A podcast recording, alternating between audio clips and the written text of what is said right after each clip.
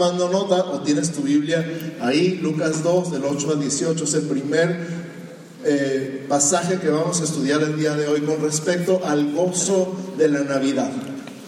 Y entonces en Lucas 2, del 8 al 18 dice, había pastores en aquella misma región que velaban y guardaban las vigilias de la noche sobre su rebaño. ¿Qué eran? Pastores. ¿Y qué hacían? Velaban y cuidaban, ¿verdad? Sobre su rebaño. Las vigilias de la noche son turnos de la noche, turnos de tres horas de las 6 a las 9 de la noche, de las 9 a las 12, de las 12 a las 3 y de las 3 a las 6. Toda la noche tomaban turnos para estar vigilando y estar cuidando sus rebaños. Ay, Marco. Marco el fortachón. un aplauso bien fuerte a Marco. Gracias, Marco. Qué. Como que algo falta. Muchas gracias. Gracias, gracias, Marco. Dice, este hermano está cargando la por todo el camino. Va a caer la mano. Gracias, gracias.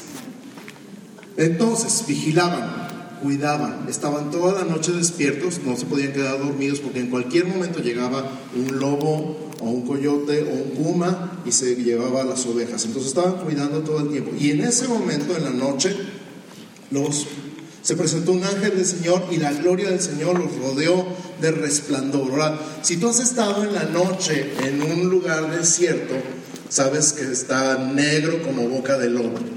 Si alguna vez te ha tocado viajar por la rumorosa a medianoche, una vez me tocó a mí a las 3 de la mañana. Impresionante el cielo, las estrellas, pero no se ve nada, nada de nada de nada. Y en ese momento una luz enorme, un ángel, un ser lleno de luz y rodeado de luz, nos rodea de resplandor y por supuesto tuvieron gran temor. ¿A ti no te daría miedo? De repente una luz impresionante en el cielo, cerquita de ti, rodeándote y dirías, ¡un hombre! ¿Qué habrán pensado? ¿Qué habrán pensado? Cuando una luz cegadora los rodeó en medio de la nada en las montañas. ¿Qué habrán pensado? Les dio miedo, por supuesto que les dio miedo a ti y a mí también nos podría haber dado mucho miedo. Pero el ángel les dijo, no temáis, porque aquí os doy nuevas de gran gozo. Di conmigo, nuevas de gran gozo, que será para todo el pueblo, no nada más para ustedes, para todo el pueblo. Que os ha nacido hoy en la ciudad de David un Salvador, que es Cristo el Señor. Y esto servirá de señal. Me encanta cuando el Señor te dice, aquí hay una señal para ti, ve y busca esto. Específicamente, hallaréis al niño envuelto en pañales, acostado en un pesebre. O sea, ¿qué profecías de Nostradamus ni qué nada? Dios es especialista en detalles. ¿Cuáles eran las probabilidades de que encontraran al niño acostado en un pesebre? ¿Sí sabes qué es un pesebre? Donde le dan de comer a las vacas de los caballos. Pero dice, vayan y busquen un niño acostado en un pesebre, envuelto en pañales. O sea, lujo de detalles. Esta va a ser la señal. Cuando lo encuentren, lo van a encontrar acostado en un pesebre, envuelto en pañales. Y repentinamente, me encanta cuando dice repentinamente, cuando de repente, así nomás, apareció con el ángel una multitud de las huestes celestiales que alababan a Dios y decían, gloria a Dios en las alturas y en la tierra paz buena voluntad para con los hombres. ¿Sabes qué me, impactó la primera vez que leí esto en la versión de la Biblia que tenemos, la Reina Valera 1960? Que a mí me habían enseñado toda mi infancia en la Iglesia Católica que decía en la tierra paz a los hombres de buena voluntad. Y si lees el pasaje dice paz, buena voluntad para con los hombres. Es un mundo de diferenciación, ¿no? Tú decías, yo no soy hombre de buena voluntad, entonces para mí no hay paz.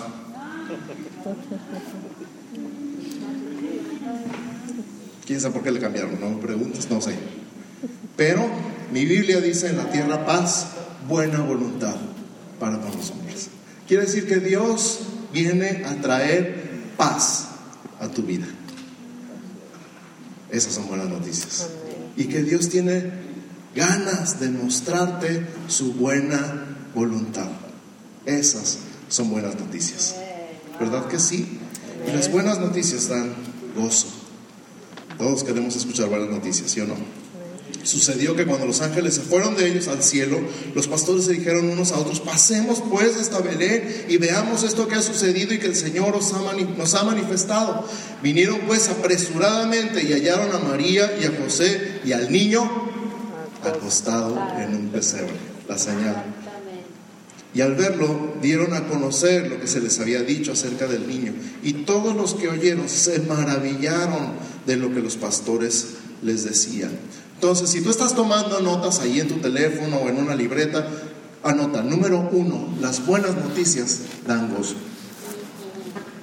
Las buenas noticias dan gozo. Hay muchas buenas noticias, pero esta es especial, esta es la noticia más grande de todas. Igual es la noticia? Nació el Salvador. ¿Te llega el significado y el impacto y la implicación tan grande de esta frase, nació el Salvador. Es el propósito, el significado enteramente de la Navidad. Nació el Salvador. Cuando no había salvación, nació el Salvador. Cuando no había remedio para nuestra condición, nació el Salvador. Cuando no había forma de que tu situación cambiara, nació el Salvador. Cuando estabas muerto en tus delitos y pecados, nació el Salvador. Esa es la buena noticia. Ese es el significado, ese es el propósito. ¿Quién es el Salvador? Él es Cristo el Señor. Dos títulos importantísimos de Jesús juntos en un solo versículo. Cristo significa el ungido, el Mesías. Recordando aquella profecía de Isaías cuando decía, el Espíritu del Señor está sobre mí por cuanto me ungió Jehová. ¿Para qué? ¿Se acuerdan? Para dar buenas nuevas a los pobres, para sanar a los quebrantados de corazón, para pregonar libertad a los cautivos y vista a los ciegos, para poner en libertad a los oprimidos, para predicar el año agradable del Señor. Todo eso junto lo, reduces a una sola palabra, el Cristo.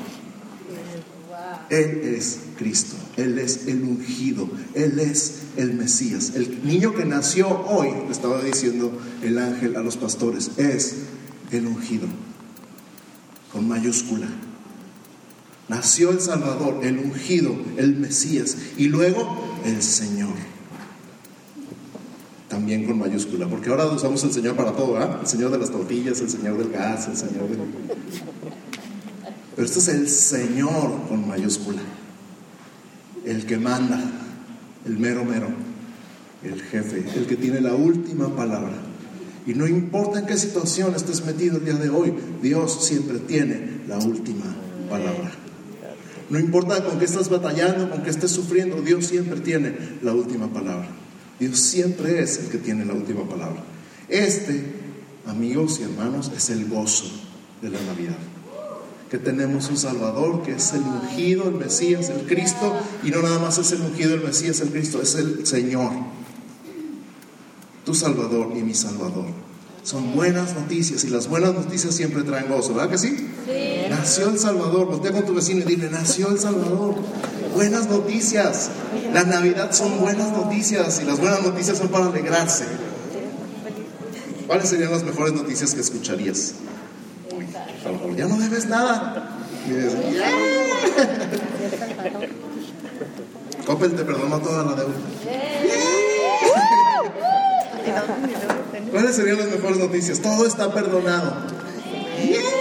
Todo eso está incluido en Nació el Salvador. A Dios ya no le debes nada. Dios está en paz contigo. Todo está perdonado. Eso es el Evangelio. Evangelio significa buenas noticias. Exactamente. Por lo tanto, son noticias de gozo. Bien. Entonces, número uno, las buenas noticias nos dan gozo. Y ahora vamos a ver en Romanos 15, 13. Este es uno de mis versículos favoritos de esta época del año. Romanos 15, 13 dice, y el Dios de esperanza os llene de todo gozo y paz en el creer, para que abundéis en esperanza por el poder del Espíritu Santo. ¿A poco no está poderoso esto? ¿Sabes por qué me gusta mucho para esta época del año? Porque tiene tres de las cuatro o de las cinco velas de Adviento. Esperanza, gozo y paz. En un solo versículo. Me encanta, me encanta, me encanta, me encanta. que Dios se ha llamado el Dios de toda esperanza. Yo no sé si has perdido la esperanza en alguna situación de tu vida, pero Dios es el Dios de toda esperanza. El Dios con mayúscula. Cualquier cosa que hayas perdido la esperanza, Él te dice, mantén la esperanza porque yo soy el Dios de toda esperanza. Y lo dice, el Dios de toda esperanza os llene de gozo. El gozo es algo increíble, es algo maravilloso, es algo que te fortalece, es algo que te rejuvenece, es algo que te llena de nueva energía, de nuevas fuerzas, que te anima a seguir adelante a pesar de todo. Cuando tienes el gozo del Señor, ¿se acuerdan? El gozo del Señor es vuestra fortaleza. El, el Dios de toda esperanza os llene de gozo, de todo gozo, dice, y paz. ¿En qué? En creer. En el creer. ¿Dónde está el gozo y dónde está la paz? En creer. Ah, ¿no está en la, en la tele nueva de 60 pulgadas? Tengo noticias. Ya que la pongas ahí, sí, sí, ¿y ahora qué? Hay que pagar los Y abonos. ahora hay que pagarle al demonio amarillo.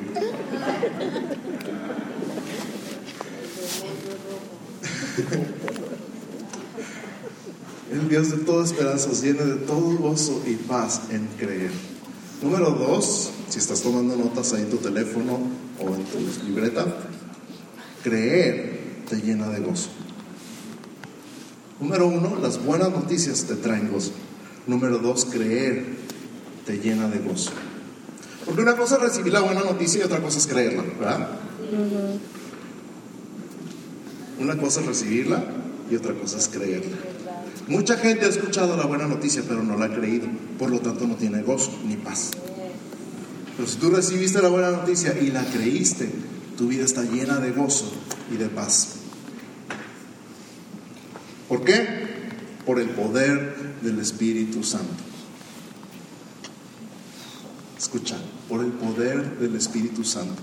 Dices, no, es que yo no puedo creer. Pues, ¿cómo se puede creer? ¿Cómo puedes empezar a creer si no crees nada? ¿Cómo se cambia de no creer a creer?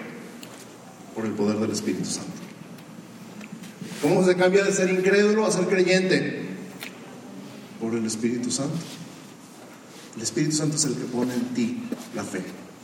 El Espíritu Santo es el que pone en ti el creer.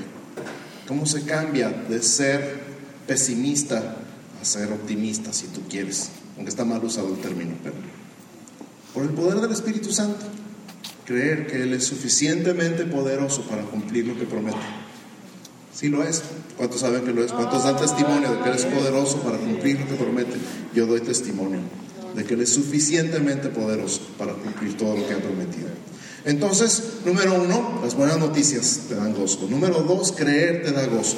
El número tres lo vamos a encontrar en Juan 4, 35 al 38. Si estás tomando notas, Juan 4, 35 al 38. Dice, ¿no decís vosotros, aún faltan cuatro meses para que llegue la siega? Y aquí os digo, alzad vuestros ojos y mirad los campos porque ya están blancos para la siega. Y el que ciega recibe salario y recoge fruto para vida eterna. Di conmigo, fruto para vida eterna. fruto para vida eterna. Para que el que siembra goce juntamente con el que ciega. Porque en esto es verdadero el dicho, uno es el que siembra y otro es el que ciega. Yo os he enviado a cegar lo que vosotros no labrasteis. Otros labraron y vosotros habéis entrado en sus labores. Número tres, servir es un gozo. Hay gozo en el servicio. Una de las cosas que primero le recomiendan a las personas que están batallando con la depresión es que sirvan a los demás. Un ejercicio buenísimo para, si tú estás batallando con tu autoestima, es ponerte a servir. Y entonces encuentras un significado nuevo. Y dice, muy curiosamente, uno siembra y otro ciega. En México tenemos un dicho. Exactamente. Nadie sabe para quién trabaja. Y normalmente lo decimos con coraje, ¿verdad? Cuando nosotros estamos sembrando y trabajando y explicándole a alguien y vendiéndole una idea. Y de repente resulta que llega otro fulano y aparece con la misma idea y a él sí le hacen caso. Y dices, ah, mira, nadie sabe para quién trabaja. Chistosito. ¿verdad? Normalmente lo decimos con coraje. Sin embargo, nos está hablando aquí la Biblia de un fruto espiritual que alguien más sembró. Cuando tú llegas con alguien y le compartes el Evangelio y le das las buenas noticias y las cree y las recibe, probablemente hubo otra persona que por mucho tiempo estuvo sembrando en esa vida la palabra de Dios, que por mucho tiempo estuvo orando, intercediendo por él y que estuvo clamando a Dios por su vida y tú nomás llegas un día y le compartes y acepta. Y gente que los dijera, ah, mira, no es justo, yo estuve orando por él 10 años, 20 años, 30 años. Sería ridículo, ¿verdad? ¿Qué te dicen? Cuando alguien por quien has estado orando, intercediendo y compartiendo el Evangelio, te enteras que ya se entregó a Cristo, ¿qué haces? Me da gozo. Te da gozo. Es como que, ¡yeah! ¿Por qué? Por el fruto. Es un fruto. Tú lo sembraste, a ti no te tocó cosecharlo, pero te da gozo. Te gozas juntamente con el que cosechó ese fruto. De la misma manera, tú llegas y le compartiste y se entregó a Cristo, te da gozo. Y a lo mejor le dices, a mí me, yo me acuerdo mucho, después de 10, 15 años de estar orando por mis parientes, mis papás y yo, cuando un hermano nos dice, ¿tú tienes una tía que se llama Luz María, que vive en la villa? Y yo, sí. dice, ah, se acaba de entregar a Cristo, se va a bautizar el domingo. Uh, nosotros nos mandaron, nos dejaron de hablar por hacernos cristianos. Pero siempre llega la palabra por otro lado. ¿Tú crees que nos dio coraje y que dijimos, no es justo? Nosotros queríamos que... Claro que no, ¿verdad que no? De la misma manera, tú y yo tenemos el privilegio de servir, de ser instrumentos en las manos de Dios y gozarnos juntamente, el que siembra y el que ciega. Porque servir es un gozo, es un gozo tremendo. Y todos los que están sirviendo me pueden respaldar, ¿verdad que? Sí. Gozarnos juntos en servir al Señor. Y el último lo vamos a encontrar en Lucas capítulo 10, verso 20. Cuando Jesús los mandó de dos en dos a los 70 y les dijo, cuando vayan, hablen bendición y paz y sanen a los enfermos que están ahí y coman con ellos, convivan con ellos, ministren sus necesidades y luego proclamen el reino de Dios se ha acercado a este lugar. Regresaron contentísimos, regresaron felices y entonces dijo, Señor, aún los demonios se nos sujetan. Y entonces Jesús les contesta, yo veía a Satanás caer del cielo como un rayo, pero, pero, Lucas 10:20, no os regocijéis de que los espíritus se os sujetan, sino regocijaos de que vuestros nombres están escritos en los cielos. Amén. Amén. Amén. Es el cuarto de gozo, y es el más importante, es el gozo de la salvación. El gozo de la salvación. Podrá hacer lo que tú quieras. Podré deber dinero, podré estar en bancarrota, podré estar enfermo, podré pasar por lo que tú quieras, pero el gozo de mi salvación nadie me lo quita. El gozo de mi salvación no depende de lo que hagas o dejes de hacer. El gozo de tu salvación no depende de con quién estés. Porque a veces estamos bien contentos con gente que es bien alegre y luego ya se va y nos quedamos, ah, Pero el gozo de la salvación no depende de con quién estés o no estés, porque también hay gente que dice, ay, qué bueno que ya se fue. No depende del ambiente, no, es, no importa si es época navideña o de resurrección o de cuaresma o de impuestos, lo de menos, no depende del ambiente no depende de la época y no depende del lugar. El gozo de tu salvación es simplemente recordar que estás inscrito en el cielo. Lo voy a repetir. El gozo de tu salvación es saber que estás inscrito en el cielo. A ver, cierra los ojos y piensa un segundito. Estoy inscrito. Estoy en el libro. ¿Cuál libro? El libro de la vida del Cordero.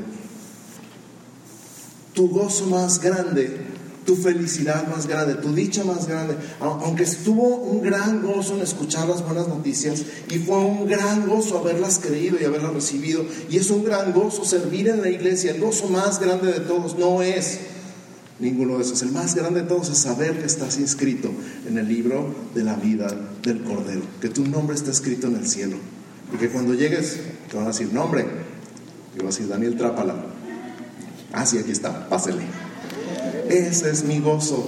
Cada vez que hay otra cosa que me quiera robar mi gozo, me acuerdo, estoy inscrito en el cielo. Lo demás no es tan importante. Lo demás no es tan importante.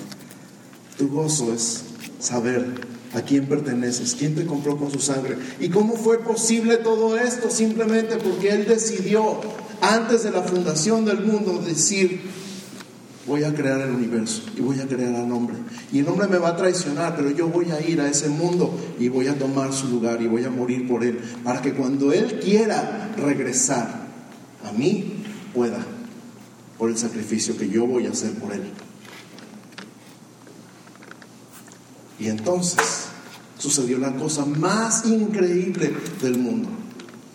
El Dios Todopoderoso, creador de los cielos y la tierra, se metió en el vientre de una mujer.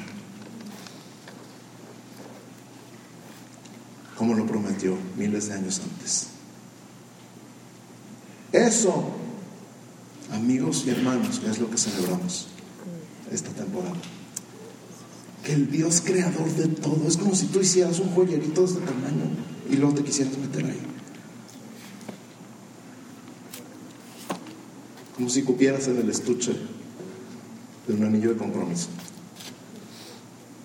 Eso es lo que Él quiso hacer por amor a ti y por amor a mí.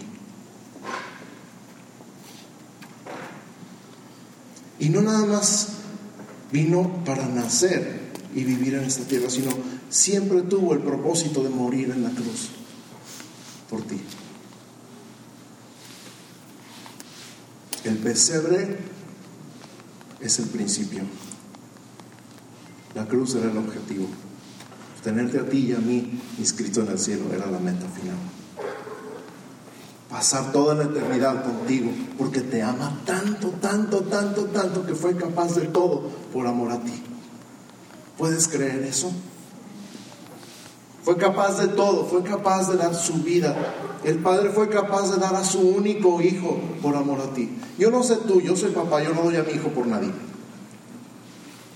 Pero Él lo dio, Él lo cedió para morir por ti, para que tú pudieras estar con Él por la eternidad. Así que te voy a invitar a que cierres tus ojos un instante y medita en esto que acabo de decir. Si tú no estás completamente seguro que has aceptado ese regalo de salvación, si tú no ahorita estás entendiendo cuáles son las buenas nuevas, cuál es el evangelio, cuáles son las buenas noticias, y por primera vez estás creyendo que Él hizo todo lo que hizo por amor a ti, si tú no estás seguro que estás inscrito en el cielo y quieres estar seguro, escucha. Él te ama. Lo primero y lo más importante y lo que nunca debes olvidar acerca de Dios es que Él te ama.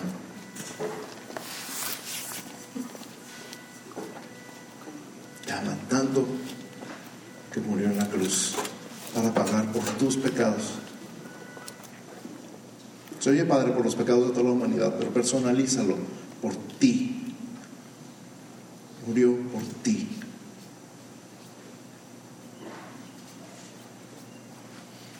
Y si tú no estás seguro que estás inscrito en el cielo por ese pago que Él hizo y quieres estar seguro el día de hoy, con todos los ojos cerrados, todos estamos orando y la gran mayoría hemos hecho esta decisión.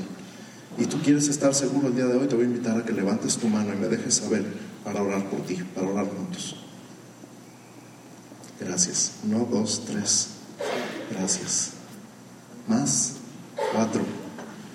Gracias. Vamos a estar orando todos por ustedes. Cinco. Gracias. Pueden bajar su mano. Seis, siete. Gracias. Ocho. Pueden bajar su mano. Vamos a orar todos juntos. La gran mayoría de nosotros hemos hecho esta oración y hemos reconocido y recibido este pago que Cristo hizo por nosotros. Pero lo vamos a hacer todos juntos para apoyarte y que no te sientas solito haciendo esa oración ahí en medio de todos. Así que con los ojos cerrados, digamos todos juntos, Padre, en el nombre de Jesús, te doy gracias por enviar a tu Hijo a nacer y a morir por mí en la cruz. Yo creo que tú pagaste por todos mis pecados,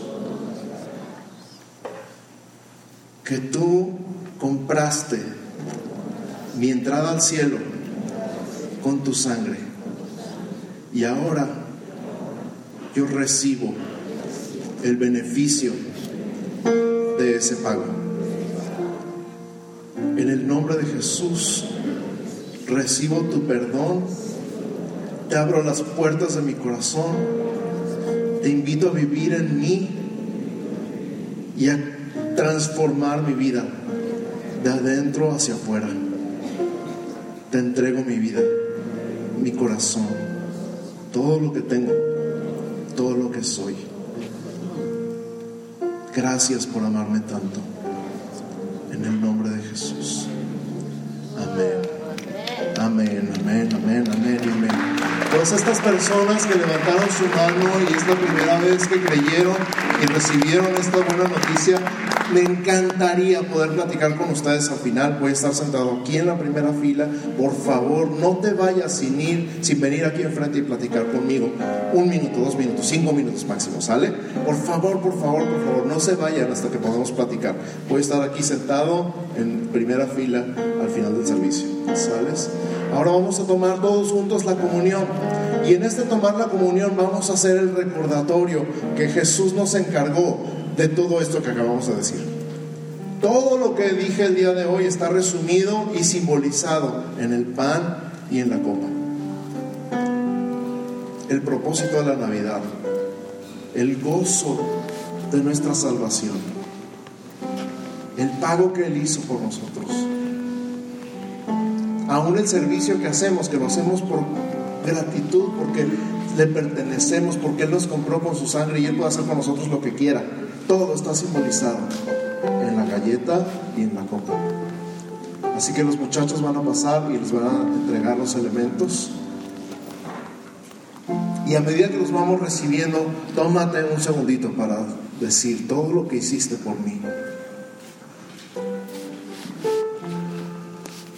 Todo esto hiciste por mí. Y más que no alcanzaría a contar.